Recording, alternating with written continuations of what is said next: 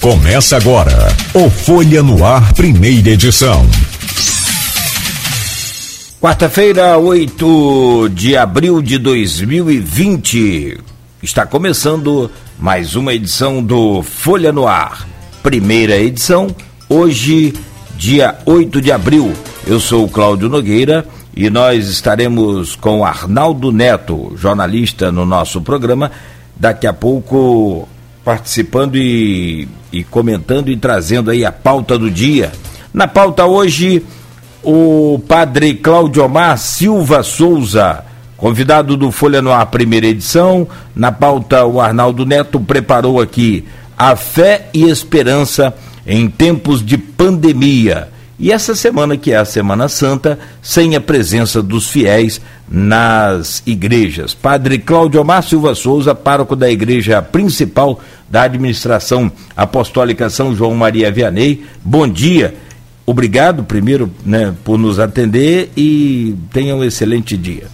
Bom dia, Cláudio. Bom dia, Arnaldo. Bom dia a você que nos acompanha aqui pela Folha no Ar. Pois é, estamos com a graça de Deus vivendo esta Semana Santa atípica mas não deixa de ser a semana mais importante do ano para todo cristão, a celebração do grande mistério da nossa salvação. É, já, já é um bom ponto, até um bom gancho para a gente começar, né, padre? Muita gente vê o Natal como a data mais importante do cristianismo, mas na verdade a data mais importante do cristianismo é agora, o domingo, a Páscoa, né? Que é a ressurreição do Senhor. É, é, é como o senhor falou, é a semana, a semana litúrgica mais importante. Vamos até inverter a pauta. A gente ia começar com, com a questão da pandemia, mas já que a gente pega esse gancho aí, vamos inverter a pauta e começar com essa questão das celebrações na Semana Santa. É, nós já estamos na Semana Santa, desde o domingo de Ramos, né? E como tem sido as celebrações nesse, nesse momento em que o contato com fiéis está tão restrito então, então, até mesmo por decretos de autoridades. Mas antes mesmo do decreto, a Igreja Católica, seja a Diocese de Campos, comandada pelo Dom, Dom Roberto Ferreira Paz, como a, a, o Dom Fernando Rifan, na administração apostólica pessoal, já haviam anunciado a suspensão de missas com fiéis, com a presença de fiéis, antes mesmo de sair o decreto. É... Como tem sido essa semana em especial, essa semana que é tão importante para o cristianismo? Pois é, Arnaldo, é uma semana realmente atípica e, se não me engano, é a primeira vez na história da igreja, nesses dois mil anos, que isso acontece. Justamente porque a incidência da epidemia coincidiu diretamente com a chegada da Semana Santa. Então, o que acontece? É, isso começou com o próprio Santo Padre, o Papa. O Papa Francisco já tinha decidido realmente que as celebrações não seriam com presença dos fiéis para evitar a aglomeração, porque a igreja ela se preocupa com o bem-estar com a salvação eterna, mas também com o bem-estar do ser humano. Não é? A gente fala com a preocupação com o homem integral em todas as suas dimensões. Por isso, não tinha cabimento nós abrimos a igreja para celebrações, sabendo que a aglomeração seria uma ocasião de transmissão não é, da epidemia. Então, é, dada essa necessidade, uma coisa realmente inédita, as celebrações sendo todas transmitidas através dos meios de comunicação. Você tem as TVs de inspiração católica, Rede Aparecida, Rede Vida, que já transmitem missas durante o dia, mas é muito bonito ver que todos os sacerdotes nas paróquias estão fazendo um esforço muito grande para transmitir as suas celebrações ou pelo Facebook ou pelo YouTube.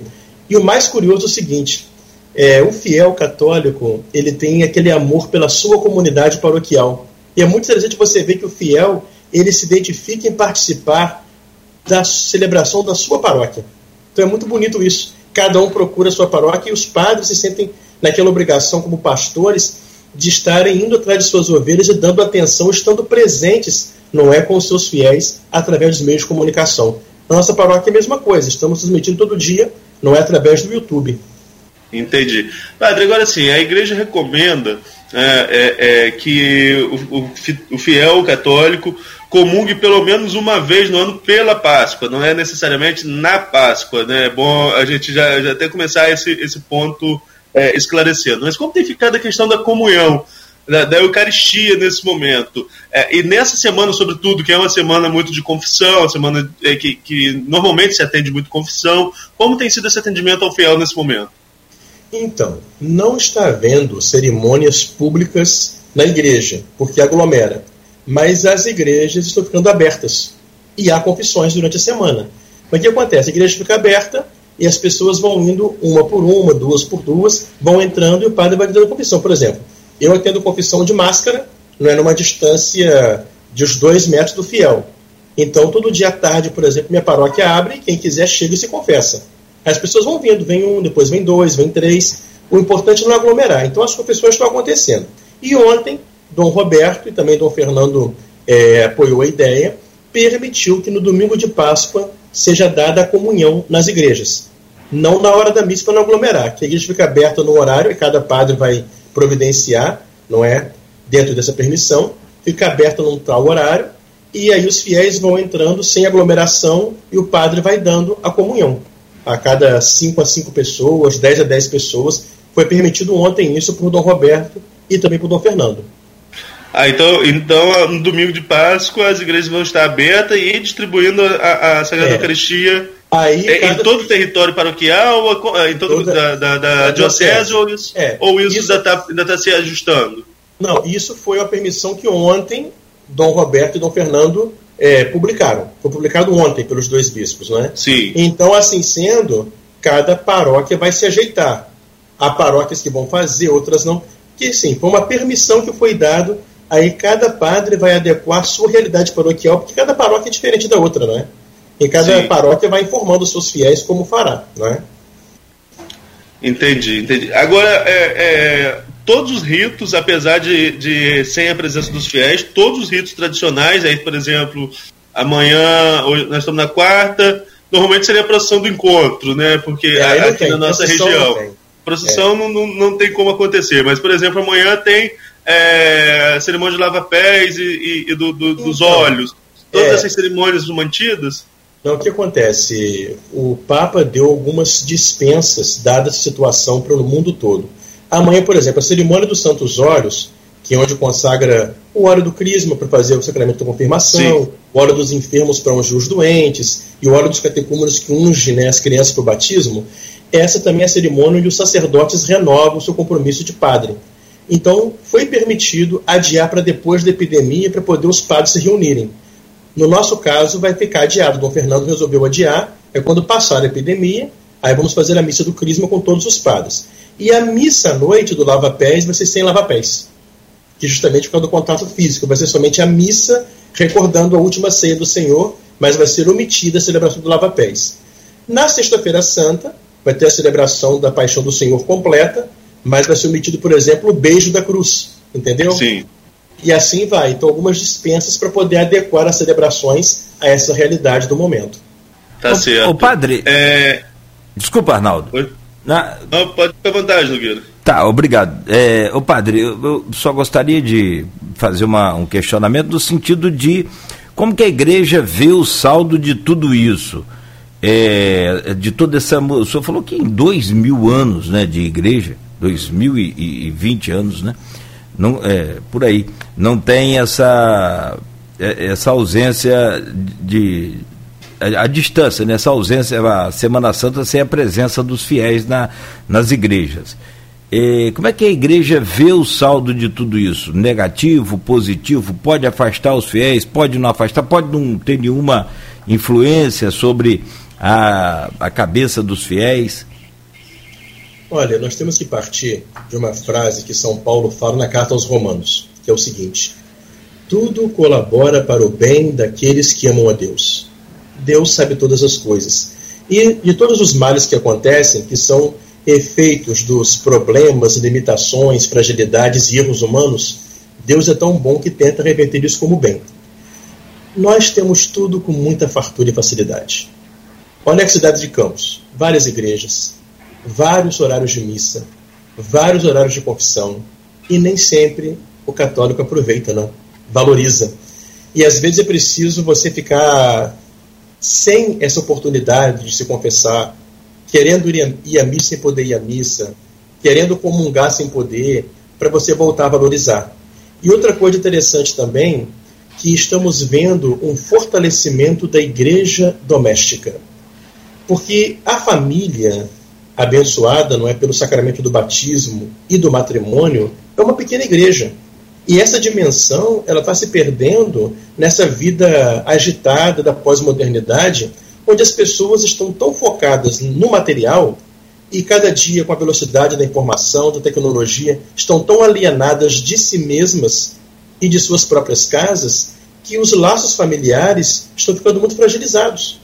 E essa fragilidade dos laços familiares trouxe também o quê? Uma perda da vivência da fé dentro de casa. Qual família hoje se reúne para rezar? Olha, você quase não vê família se reunindo para poder tomar uma refeição comum, muito menos a oração. E, no entanto, agora, ah, na minha paróquia mesmo, eu estou vendo muito bonito. As pessoas mandam as fotos, né? O pessoal liga a transmissão na televisão e todo mundo se reúne, faz um altar em casa. Então, estão redescobrindo o valor da igreja doméstica, porque é a base de tudo. A fé, dizia Bento XVI, não é um, um acessório que você coloca para ir à igreja que você tira quando você sai da igreja. A fé é uma dimensão essencial do seu dia a dia, da sua vida. Então isso é muito importante. Né? Então, assim, Deus sabe todas as coisas. Então, de tudo, a gente espera, na providência de Deus, que ele tire um saldo positivo. E, claro, depende também do modo como a pessoa acolhe a vontade de Deus e acolhe as circunstâncias da vida, não é? Padre, é, a gente está conversando com o senhor, que é da, da, da, administração apostólica pessoal São João Maria Vianney, e há muita, para quem é da igreja que não, que não seja tradicional, muitas dúvidas com relação a, a alguns ritos, alguns procedimentos. Mas eu estava ontem pesquisando até mesmo para identificá-lo na, na, na chamadinha que a gente faz, uma matéria colocando o nome do entrevistado, qual a função dele da igreja, e sou responsável pela questão da liturgia, mas fui vendo os outros padres ali. Tem, por exemplo, o responsável pelo Terço dos Homens, que é um movimento que tem arrastado multidões aí, por exemplo, já fiz parte. Hoje eu estou um pouco afastado da igreja, mas já fiz parte também do movimento Terço dos Homens, tem crescido muito. Como que a igreja tradicionalista, uh, que, que é a igreja da qual o senhor faz parte, tem acompanhado esses movimentos pastorais que trazem mais os fiéis para papéis de protagonistas, de, de não de protagonista, protagonista para a igreja sempre vai ser Cristo, mas de lideranças dentro dos movimentos. Olha, Arnaldo, é bom lembrar que nós somos todos uma igreja católica só. A igreja Sim. católica tem mais de 20 ritos diferentes. Então, a forma ritual, ela não incide no fato de nós sermos igreja. É claro que o Papa São João Paulo II, ao criar a administração apostólica, não é regularizando aquela situação que havia antes em Campos, deu a oportunidade dos católicos que se sentem identificados com a nossa forma tradicional litúrgica se sintam bem acolhidos na igreja. Mas nós somos igrejas, uma, uma igreja diocesana comum, porque a administração apostólica ela, ela, é uma diocese pessoal, né? ela não tem território, mas atinge as pessoas ligadas à forma ritual. Então nós somos paróquias comuns. A minha paróquia, por exemplo, tenho pastoral da família, pastoral da sobriedade, terço dos homens, é, mães que oram pelos filhos. São movimentos que, dentro do que ensina o Concílio Vaticano II, redescobriram o papel do leigo. O que acontece? É bom entender um pouquinho a questão do momento da história. Porque no passado, um tempo atrás, todo mundo era católico. Então você não tinha que fazer muito esforço para as pessoas irem para a igreja, todo mundo já ia. Só que no século XX, que foi um século de muitas revoluções, não é? E de um grande distanciamento da religião, através do racionalismo, através de tantos erros filosóficos não é que foram entrando, acabou que a sociedade foi se afastando da vida religiosa. E nesse afastamento, nós começamos a voltar, estamos agora, na mesma situação dos cristãos no tempo dos apóstolos, em que se tem agora um mundo que é pagão. Você tem que levar o cristianismo para um mundo que deixou de ser cristão. Aliás, é pior, né? Porque antes o povo era pagão e não conhecia Jesus. Agora o povo conheceu e deu as costas. Então o que acontece? Diante disso, nós estamos vendo que a maioria, muitos, muitos, muitas pessoas hoje, que eram até católicos, tudo, perderam a vida cristã. E muitas pessoas hoje não têm mais conhecimento de Cristo, já nasceram em famílias que não tinham mais prática religiosa. Então, mais que nunca é preciso voltar a, o leigo a estar na linha de frente para voltar a transformar as realidades temporais. Porque o papel do padre, por exemplo, acontece na igreja. O padre celebra a missa, dá os sacramentos, faz a pregação. O padre, por exemplo, não está atrás do balcão do comércio. O padre não está, por exemplo, é, no hospital. O padre, assim como o enfermeiro, como o médico, o padre tem uma função religiosa. Então é necessário que o cristão convicto ele leve o evangelho para dentro dos ambientes que ele frequenta. E aí, ali, pelo seu exemplo, seu testemunho, ele transforme. E por isso que a igreja foi desenvolvendo novos movimentos pastorais a partir do concílio, que justamente foi a, o que o concílio pediu para enfrentar essa laicização no sentido dessa perda da fé que está acontecendo. Então, não só é bem-vindo, mas é uma coisa necessária na conjuntura de hoje. Não tem também aí é, é, um, um, outro ponto que é a questão do crescimento das igrejas protestantes, porque é, o senhor mesmo colocou aí que o padre ele tem a exclusividade de, de, da vida religiosa. Mas a gente vê que muitas vezes você tem um padre para atender uma comunidade muito grande, várias, várias, várias capelas dentro de uma mesma de uma mesma paróquia e em alguns casos, né, é, como eu falei, eu já tive mais perto da igreja, já fui mais, um católico mais é, é, que frequentava mesmo, hoje estou mais distante, mas em alguns momentos a gente, como, como, como fiel, vê um certo distanciamento do líder, porque ele tem que pastorear um rebanho muito grande, não são tantos padres. Por outro lado, né, a, a, igreja evangélica vai crescendo e vai aparecendo líder aqui, líder ali, é, em qualquer ponto, em qualquer rua tem mais de uma igreja evangélica. Esse movimento de trazer o leigo para a liderança e criar grupos de oração, como acontece na, na, na igreja, os grupos da, das mães que oram, o texto dos homens, como o senhor pontuou, também não é uma forma da igreja católica agregar os seus fiéis nesse momento de crescimento que a gente teve, sobretudo ali depois dos anos 90 no Brasil, da, da igreja evangélica? Não, com certeza. É, eu, como eu falei com você, é o meio da igreja voltar a se inserir no, cada dia mais na situação da sociedade de hoje, que é uma sociedade que, que as pessoas hoje em dia, é, o que acontece? Uma das coisas curiosas da pós-modernidade chama-se a carência afetiva. É muito importante você ver o aspecto antropológico. O que acontece? A nossa inserção na tecnologia nos conectou com o mundo e nos isolou uns dos outros. A verdade é essa. Isolou a gente quem está perto e conectou quem está longe. Alienou você. Esse isolamento causa uma profunda carência afetiva. Então, uma das características do homem pós-moderno é que é um homem carente, é um ser humano carente, que não se move mais por convicções, ele se move buscando satisfazer essa carência. Por isso, uma coisa interessante é que o ser humano hoje não se liga mais a uma grande instituição, como a Igreja Católica, não. Ele tem um grupo religioso ali. Ele se sentiu bem acolhido e querido, satisfez aquela carência dele ele se identifica e fica ali. Então, hoje em dia, nós estamos numa situação de falta de convicção e mais uma busca afetiva. Infelizmente, é fruto desse isolamento que a vida moderna e pós-moderna trouxe para a gente. Então, com isso, muita gente perdeu a noção daquilo que é a sua fé, daquilo que é o fundamento da sua fé, e às vezes, por isso que ele vai para aquele grupinho menor e começa a identificar-se ali. Daí, por exemplo, é muito importante o que a CNBB colocou agora para a gente como meta nas diretrizes da ação evangelizadora da igreja no Brasil, que são as pequenas comunidades missionárias, que é você voltar a fazer na sua paróquia os grupos de oração nos bairros, as comunidades pequenas nos diversos setores da paróquia. Para quê? Para que as pessoas possam se encontrar aqui. Imagina só, você chega numa igreja com 500 pessoas na missa. É muita gente. Então a pessoa chega de fora às vezes não conhece ninguém. Ela chega ali e fica meio perdida. Uhum. Se ela já vai num grupo de oração do seu bairro, aquele grupo de oração já é antessala para a própria paróquia. Que ela conhece aquelas pessoas ali que domingo na porta da igreja vão acolhê-la e inseri-la na grande família paroquial. Então a igreja tem trabalhado essa dinâmica já há alguns anos. E agora, mais uma vez, ela é a ênfase nesses quatro anos das diretrizes gerais de CNBB, são as pequenas comunidades missionárias, que é necessário para atender uma carência do ser humano hoje. Porque o homem pós-moderno se move não tanto pela razão, se move mais pela emoção. Perfeito, padre.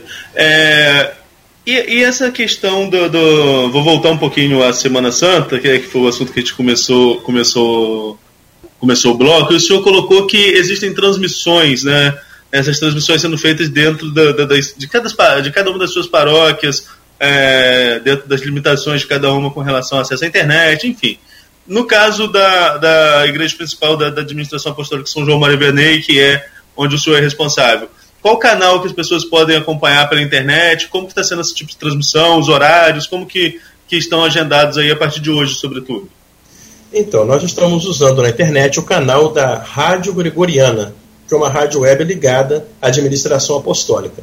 Então, você entra no, no YouTube, procura lá Rádio Gregoriana, o canal, e você vai ver direitinho lá as transmissões. Hoje, vai ser a missa às 7 horas da noite, a missa de quarta-feira santa. Amanhã, a missa da ceia do Senhor será também às 7 da noite. Na sexta-feira santa, a celebração da paixão do Senhor será às 6 da tarde. No sábado santo, a vigília pascal será às 7 da noite. E domingo de Páscoa, a missa solene celebrada por Dom Fernando às 9 da manhã. E haverá depois uma outra Santa Missa festiva, também às 7 da noite. Então seriam os horários dessa Semana Santa.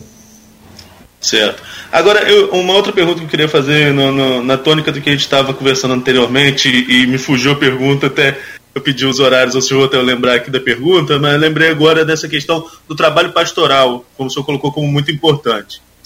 Como tem sido o trabalho pastoral, sobretudo pastorais de, de, de apoio, como é a pastoral da família, né, que tem um trabalho muito ligado a crianças com sobrepeso, é, é, essa questão muitas vezes de levar o alimento a muita gente que não tem que não que não tem condições mesmo dentro da sociedade, né, fazer esse trabalho aí de interlocução entre a igreja não só na parte espiritual, mas também na parte da obra, né, que a pastoral atua muito nessa questão da obra é, de caridade mesmo em, muita, em, muitas, em muitas ocasiões. Como tem sido o trabalho pastoral nesse momento de pandemia, nesse momento em que o contato é, está tão restrito?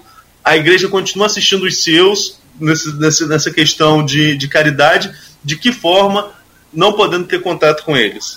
O que acontece? Na nossa paróquia, por exemplo, nós temos o dispensário São Vicente de Paulo, que é o responsável por essa dimensão de caridade, de pastoral da caridade social. E, essa semana passada mesmo, nós temos atendimento em comunidades na zona rural. Nossa paróquia tem comunidades em Rio Preto, Conceição do Imbé, é, Pedreira e Tereré, na Fazenda da Penha, vários lugares ali. Semana passada mesmo, os catequistas nossos, o pessoal ligado ao dispensário, já foram levar mantimentos para essas comunidades, estão precisando. Então, cada paróquia se organiza, não é com a sua pastoral social, para estar tá atendendo. Porque muitos fiéis também, nesse tempo, são solidários. Né? Fiéis que continuam trazendo suas doações para os pobres. A paróquia ela funciona como um centro de distribuição e destinação das doações. Os fiéis trazem para cá e a gente, então, vai destinando para aquelas pessoas que a gente sabe que precisam, que estão cadastradas nos programas sociais das paróquias. Então, cada paróquia se ajeita com mantimentos, com remédios, o que pode ajudar. Perfeito. Nogueira, eu tenho aqui alguns comentários de. Tem a da a doutora Sandra Maria Teixeira dos Santos e o Maurício Furel Batista falando sobre o hospital lá da, do hospital lá no terreno da Vaz. Nós comentamos sobre esse assunto, só dando uma resposta aos dois. Nós comentamos sobre esse assunto no primeiro bloco e como o padre tem outro compromisso, a gente vai no último bloco a gente vai voltar a falar sobre o noticiário. Perfeito. E, e a gente comenta esse, essas perguntas que eles estão estão levantando aqui. Se a gente já está na hora do, do, nosso primeiro intervalo? Podemos sim, fazer o intervalo agora e voltamos para fechar e liberar o padre lá das suas obrigações, com as suas obrigações, que não são poucas, principalmente nessa semana, né? Com certeza. Passamos então isso. Olha aqui, eu vou só deixar uma pergunta para o senhor, padre. Até já estou sabendo a resposta, mas não custa nada a gente é, trocar essa informação aqui ao vivo. E aí o senhor me responde no próximo bloco. Com relação ao uso dessas tecnologias todas que a gente está falando aí, que o senhor citou várias, é, eu perguntei ao senhor e repito essa pergunta sobre a confissão ela não pode ser feita também, ou não poderia ser feita de forma virtual, para evitar até, é claro que a disseminação do vírus.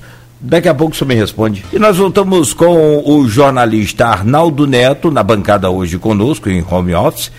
Hoje entrevistando o padre Cláudio Amar Silva Souza ele é pároco da igreja principal da administração apostólica São João Maria Vianney. E Arnaldo, com sua permissão, eu fiz uma pergunta ao, ao padre Cláudio Amar né, eh, no bloco anterior sobre essa questão de utilização das ferramentas é, é, digitais que temos hoje.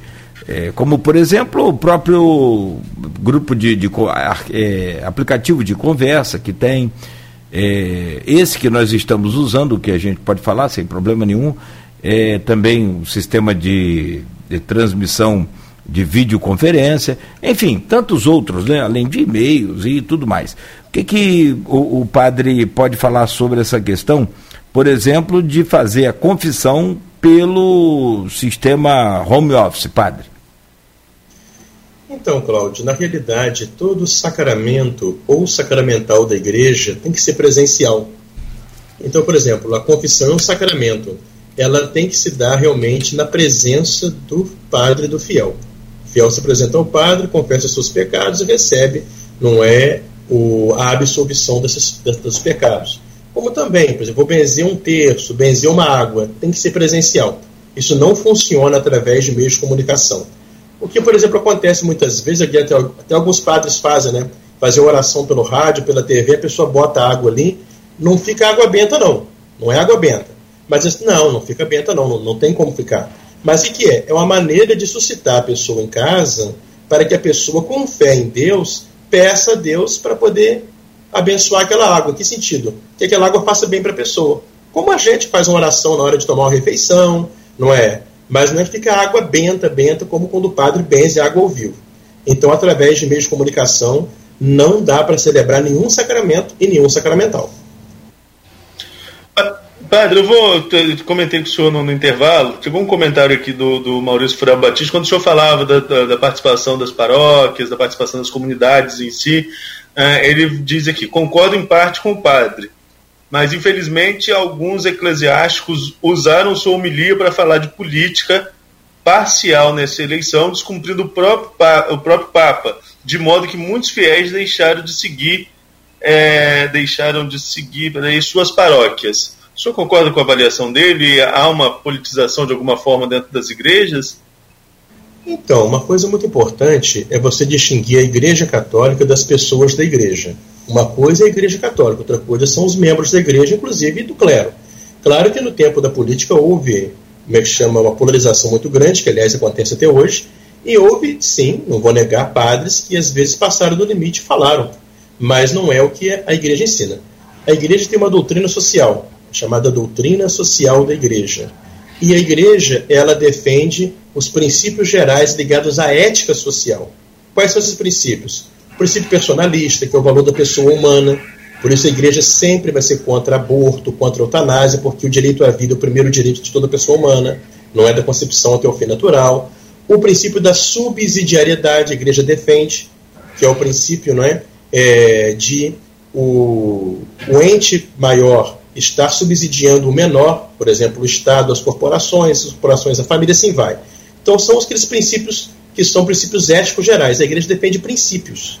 A igreja não tem partido, porque a igreja é independente do Estado. São duas sociedades perfeitas, né? o Estado que cuida do bem-estar temporal e a igreja que cuida da salvação eterna. Então são duas sociedades que têm fins distintos, mas têm o mesmo súdito. Então a igreja ela entra na relação com os fiéis não é? Cuidando da salvação eterna. E quanto à ordenação da vida temporal, a igreja dá as orientações éticas gerais, mas ela não entra em partido nenhum.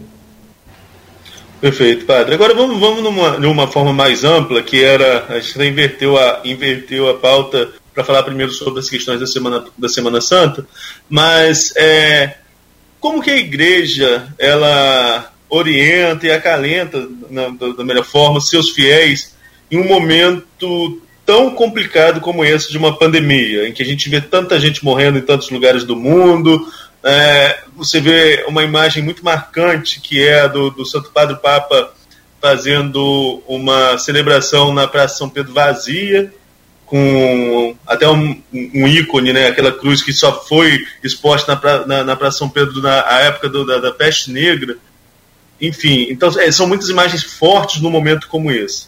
E como que a igreja tenta acalentar os fiéis? Porque tem muita gente que pensa até mesmo que seja um, um castigo divino, que seja uma questão nesse sentido, por isso que o mundo todo vem passando por isso. Não é bem o entendimento que a igreja tem com relação ao assunto, né? Foi justamente a primeira frase que eu citei ao começar a entrevista. São Paulo na carta aos Romanos. Tudo colabora para o bem daqueles que amam a Deus.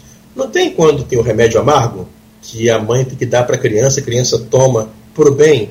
Então Deus, nosso Senhor, é um pai. E o pai sabe o que é bom para os seus filhos. De vez em quando ele puxa a orelha, outras vezes ele abraça, mas sempre querendo o bem. Então eu posso falar que é um castigo de Deus tenebroso? Não, não é nesse sentido. Porque é bom lembrar o seguinte: a gente costuma ter a mania de colocar na conta de Deus problemas que nós, que nós causamos. É bom saber disso. o ser humano ele é imperfeito e limitado. Então, muitas vezes, a nossa limitação, a nossa imperfeição nos leva a fazermos mal uns para os outros. E, na própria lei da natureza, muitas vezes há coisas na natureza que acontecem que saem do controle humano, porque o ser humano é limitado.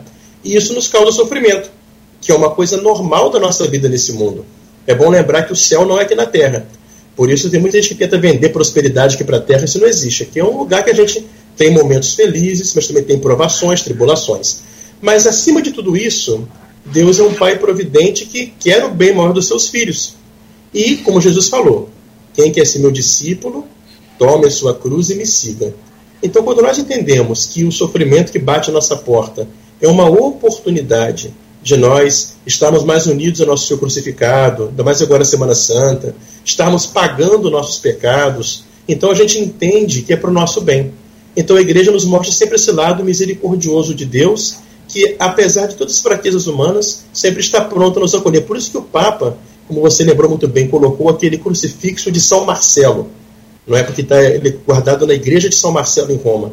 É um crucifixo antiquíssimo, né? como você lembrou, ele foi tirado da igreja naquela peste terrível lá no século XV e com isso acabou a peste logo em seguida. é uma cruz milagrosa, como consta na história. Então, ou seja, a igreja sempre se mostra próxima e faz o fiel entender isso, né? que são oportunidades das quais Deus, passando pelas misérias humanas, quer tirar um bem maior para todos nós. Nós esperamos que a gente volte dessa pandemia, que a gente supere essa pandemia e nós não voltemos como éramos antes, que nós voltemos pessoas melhores, sendo mais humanos, mais solidários, valorizando mais a nossa família, valorizando mais a nossa fé e lembrando, sobretudo, que nós não somos autossuficientes. O Papa São João Paulo II ele fez um grande sínodo para analisar a caminhada da igreja na Europa, logo no começo dos anos 2000, e escreveu um documento chamado Eclésia in Europa, a igreja na Europa. E lá ele já fazia uma séria acusação aos problemas da Europa que havia na época, e um deles era esse. A situação do homem europeu ocidental é do ser humano satisfeito com o seu progresso, tecnologia, que se julga autossuficiente vivendo como se Deus não existisse. Esse é o grande problema do mundo de hoje, chamado secularismo. E de vez em quando é bom lembrar que um vírusinho de nada, no tempo de tecnologia, do avanço, colocou o mundo todo de joelhos. A nossa vida é frágil e nós dependemos de Deus. É bom lembrar isso.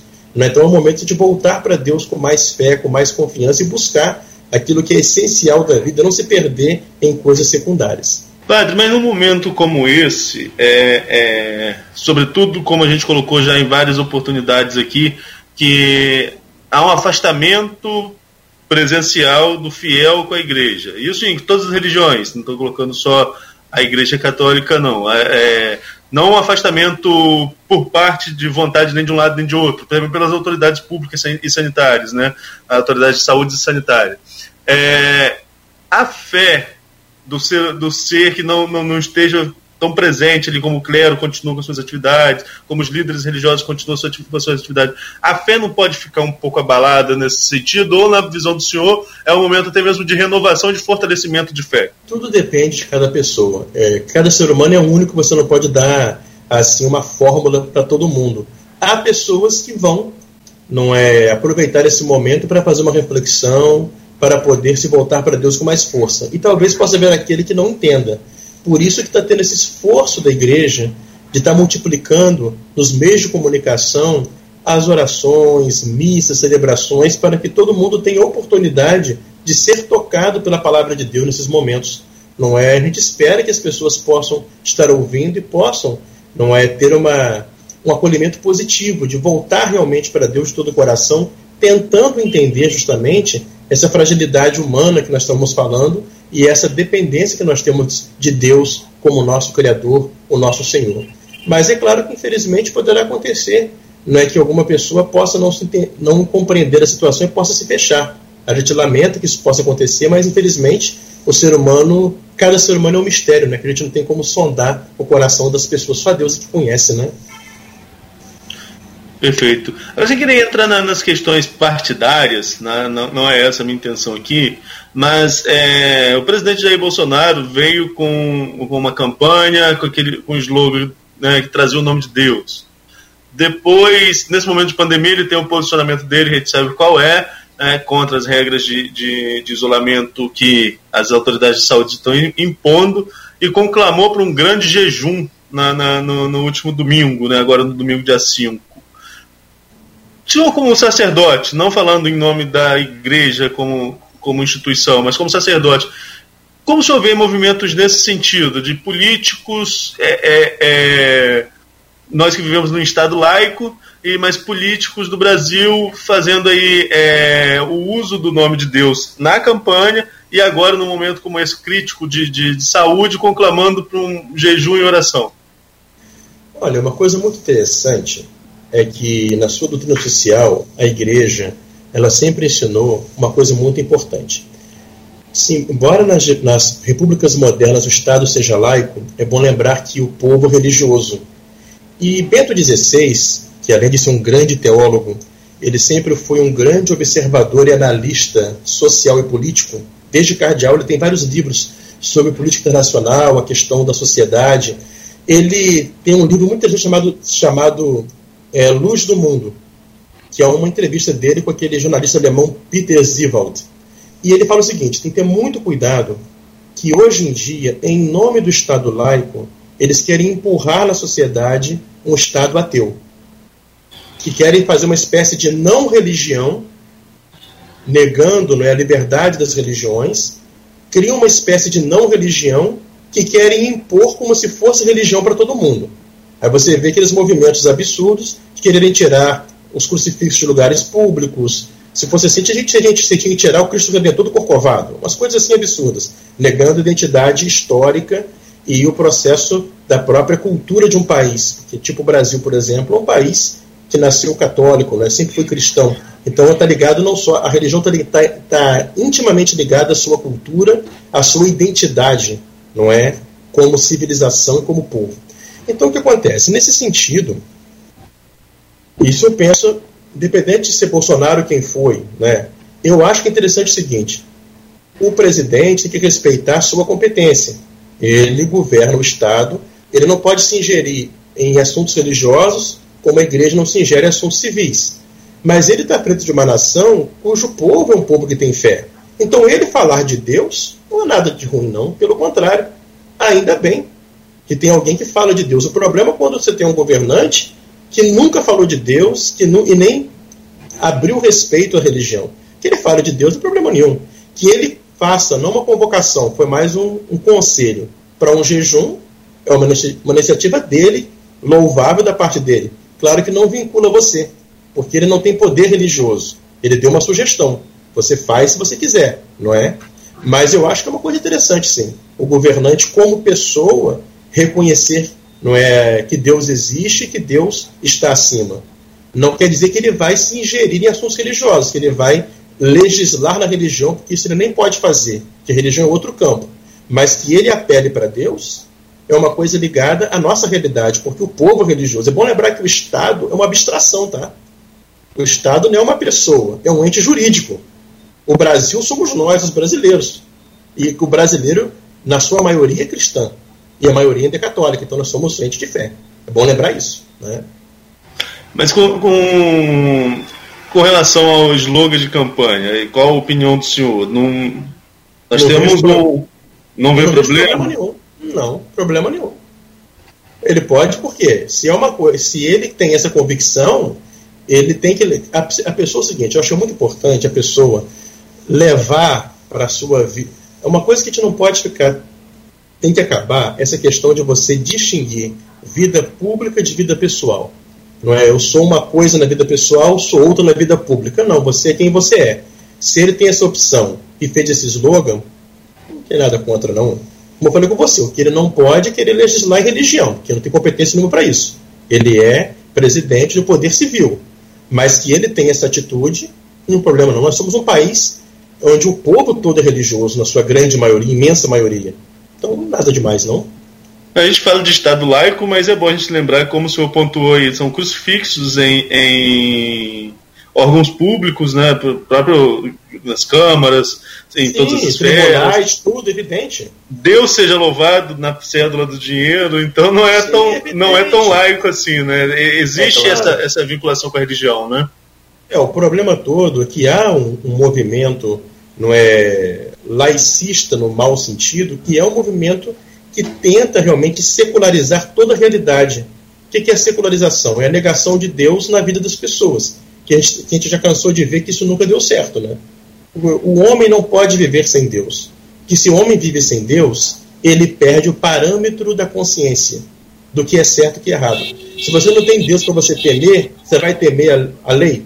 Não vai. A lei humana? Claro que não vai. Então, o, como é que chama? Se o ser humano nega Deus, ele perde o parâmetro, ele perde a sua própria consciência. Então ele se perde. Chegou um comentário aqui da Adriana Mello, vou ler aqui para o senhor e, e pedir para o senhor deixar algum comentário sobre.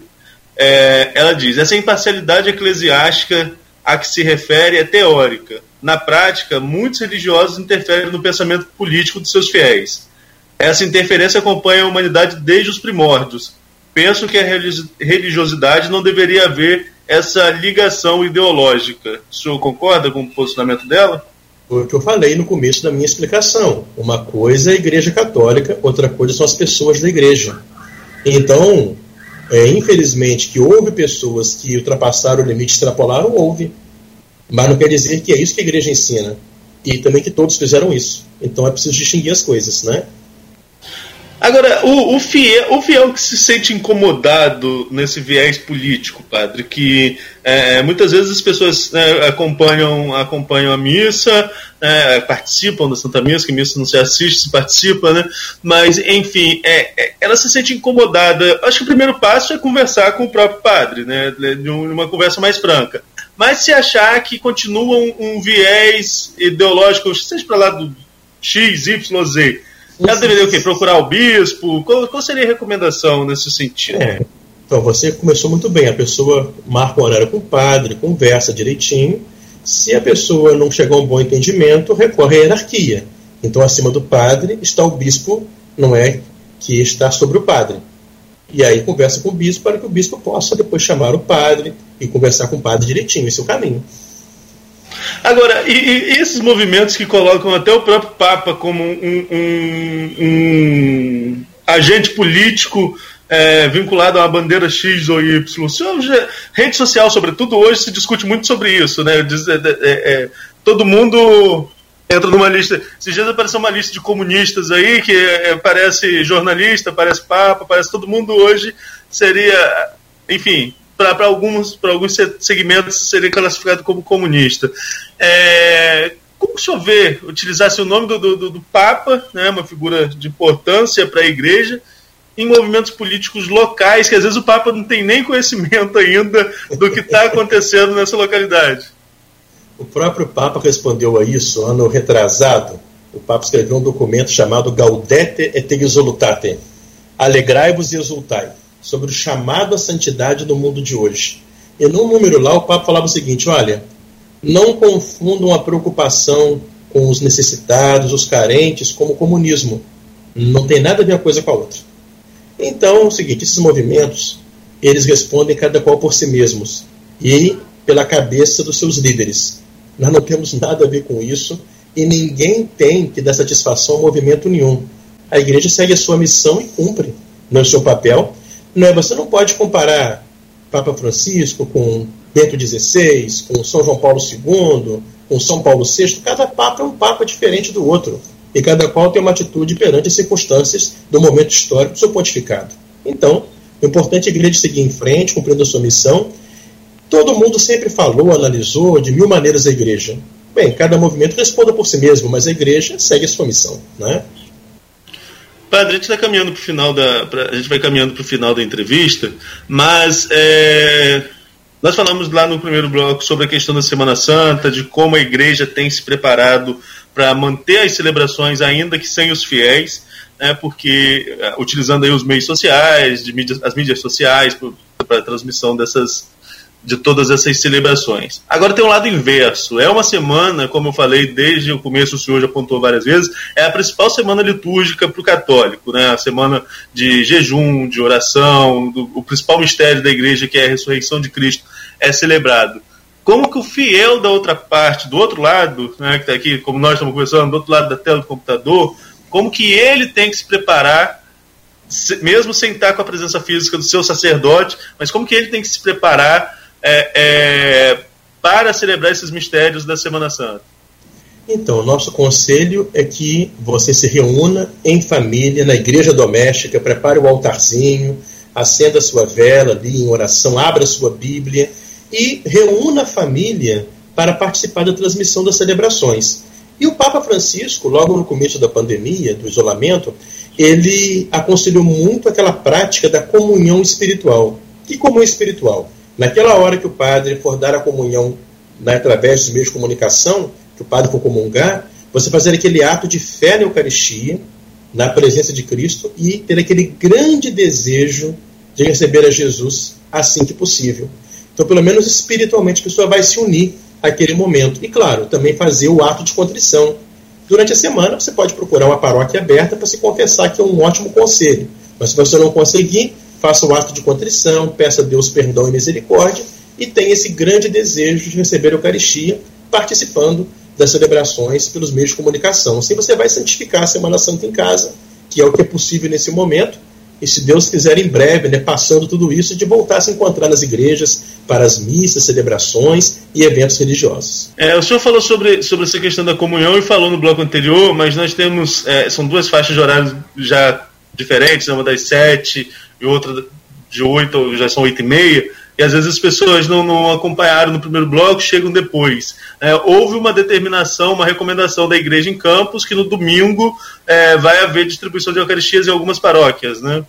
É, então, Dom Roberto e Dom Fernando autorizaram que as paróquias possam se organizar e abrir a igreja no domingo, que é o dia da Páscoa, e durante o dia as pessoas poderem ir em grupos pequenos para receber a comunhão, para não ficar o dia de Páscoa sem comungar.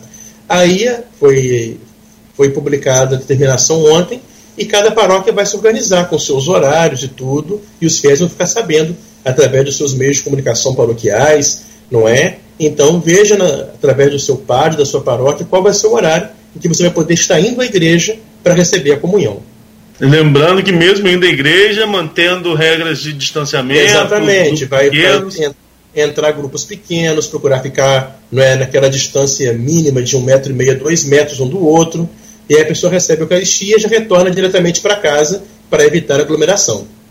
O senhor citou, quando a gente falava um pouquinho sobre política, é minha última pergunta, até para o Cláudio já chamar o, o, o, intervalo depois e já agradecendo a presença do senhor.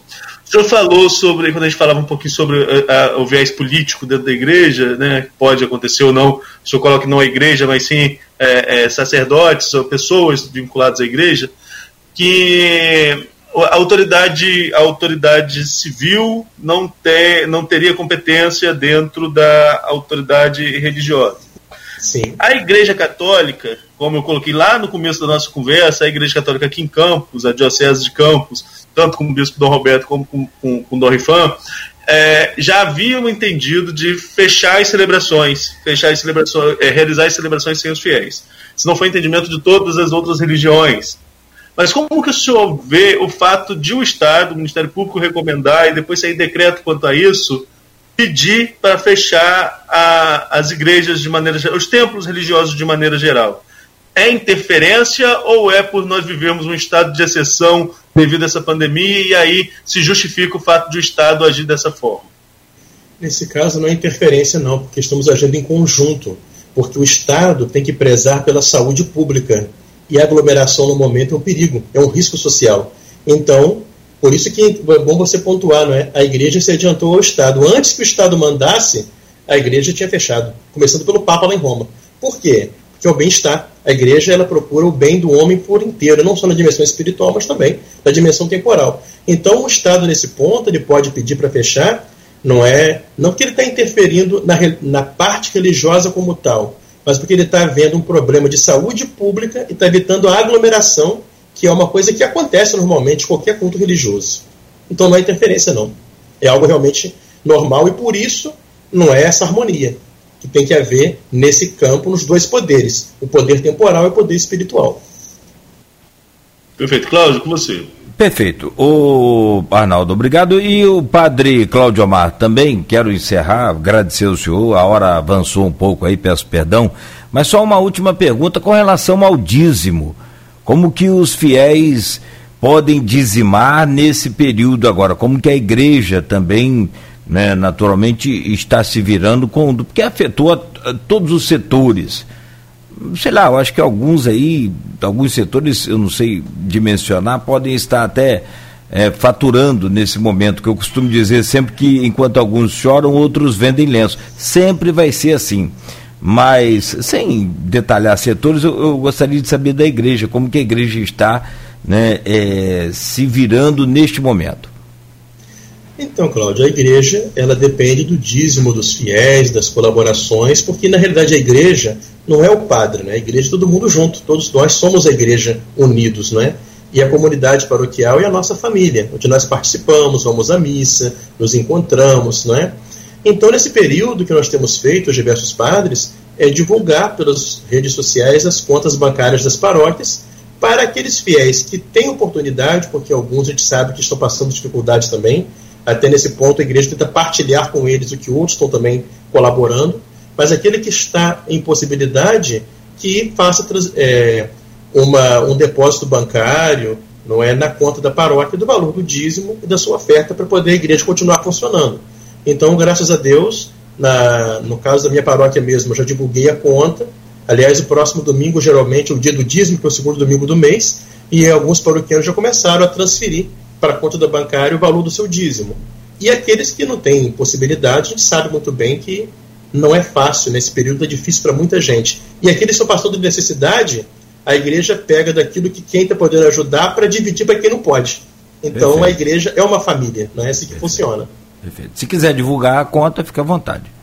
Se eu tiver de memória Mas aí, aí não, pode aí ir na... Gente, é, o que acontece? Aí o, o, paroquiano já conhece as redes sociais, já vai direto as redes lá. sociais da paróquia mesmo. Porque cada paróquia está divulgando a sua. Entendi. Aí o cada fiel ligado à sua paróquia vai participar na sua paróquia, né? Naquele sistema. Tá ótimo, padre. Exatamente. Muito, muito obrigado. Eu agradeço imensamente aí o carinho do senhor para com a nossa equipe. Né, muito especial com a gente aqui. Todos os dias estamos juntos na Ave Maria, que acontece aqui às 18 horas. E se quiser e puder dessa, deixar uma mensagem final aí, a gente agradece mais ainda. Bem, então, Arnaldo, Cláudio, você que nos escuta e que nos assiste, não é? Que nosso Senhor nos abençoe muito. Essa é uma Semana Santa atípica, diferente, mas não deixa de ser a celebração do mistério da nossa salvação. Cristo morreu, ressuscitou para que nós, mortos ao pecado, comecemos a escolher uma vida nova. Então, o meu desejo para você que você viva uma Páscoa realmente voltado para Deus, que você tire dessa epidemia a lição de que a vida é frágil, passageira e uma só coisa basta: é a graça de Deus, a salvação da nossa alma, que essa Páscoa nos faça sair dessa epidemia fortalecidos para começar uma vida diferente, onde Deus volte a ter o primeiro lugar e a gente realmente viva uma vida de mais amor a Deus e mais fraternidade e amor entre os irmãos. Que Deus abençoe a você e a toda a sua família. Amém. bom dia para todos. Muito obrigado, Padre Cláudio Omar Silva Souza, pároco da Igreja Principal da Administração Apostólica São João Maria Vianney. Ah, transmita o nosso abraço aí a toda a equipe, é o Dom Fernando Rifan também, essa figura extraordinária que a gente ama muito. Né? Tá ótimo, então. Por favor, assim, pode deixar. Obrigado. São... E às 18 horas estamos juntos aí, se Deus quiser. Se Deus permitir, ao vivo. Um abraço, Arnaldo. Bom dia para você. Um abraço, Nogueira. Um abraço para todos os ouvintes e até amanhã, se Deus quiser. Bom trabalho aí hoje. Um bocado de descanso também. Vai lá.